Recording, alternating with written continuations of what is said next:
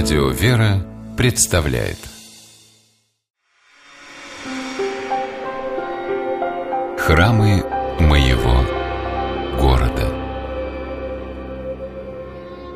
Сегодня у нас в программе «Церковь Софии Премудрости Божьей в Средних Садовниках» с колокольней и надвратным храмом иконы Божьей Матери «Взыскание погибших». Вот такое длинное, я бы сказал, необычное название. Необычно оно не указанием мест. И это как раз в Москве дело обычное. А вот этим вот уточнением «с колокольней». Ведь по логике-то вещей колокольня – непременный атрибут православного храма, все храмы с колокольнями. Тогда откуда это название – и еще. Огромная колокольня в византийском стиле мы отлично видим. Стоит на Софийской набережной 32, аккуратно против Кремля. А храм-то где? Однако храм есть, он внутри, во дворах, за колокольней.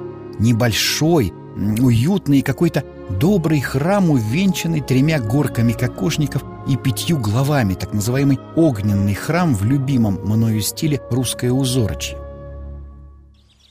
Построен храм в 1495 году, как считают жившими здесь новгородцами, гордившимися своим новгородским Софийским собором. Позже здесь шумели царские сады и жили садовники, слобода которых, это еще позже, разделилась на три – верхние, средние и нижние садовники. Была при храме и пристроенная позже шатровая колокольня, разобрали ее в 1890-м. А вот известная ныне колокольня с надвратным храмом иконы Божьей Матери взыскания погибших построена в 1862-68 годах по проекту архитектора Козловского. Церковь же в колокольне устроили потому, что ежегодные весенние половодья изрядно мешали богослужениям в самой Софийской церкви, иной раз даже затапливая ее.